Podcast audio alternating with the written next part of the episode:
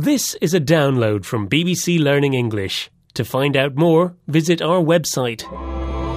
The English we speak. From BBC Learning English. Hello and welcome to the English We Speak. I'm Rob, and joining me today is Feifei. Hello, everyone. Hey, uh, what about that new guy who started in the office? Oh, you mean Brian? Yes, he's very funny, always telling jokes. And yesterday he started juggling with three oranges. He was very good. Hmm, if you say so. He might be funny though, but I haven't seen him do much work. I think he's a bit of a wild card. A wild card? You mean he is like a playing card?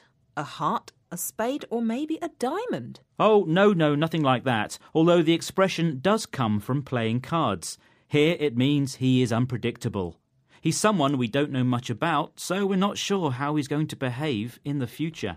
Oh, do you think so? Well, yes, Rob, Brian is unpredictable. Okay, well, let's hear some examples of this phrase.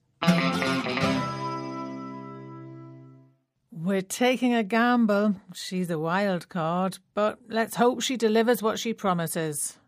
Jack is too much of a wild card to get a place on our team. The wild card in this competition's Chelsea. Nobody really knows which way the score will go. Right, have you got that, Feifei? A wild card can describe someone who's unpredictable or they behave in an unexpected way. But although Brian is a wild card, I wish he'd settle down and do some work instead of joking around all the time. Oh, do you wish you were a bit like him? No, no, not at all. Anyway, what kind of card would you call me? Oh, Rob, you're my favourite card. You're an ace. Ace! Gosh, thanks, Feifei. You're such a card. See you next time. Bye bye. Bye. The English we speak. From BBC Learning English.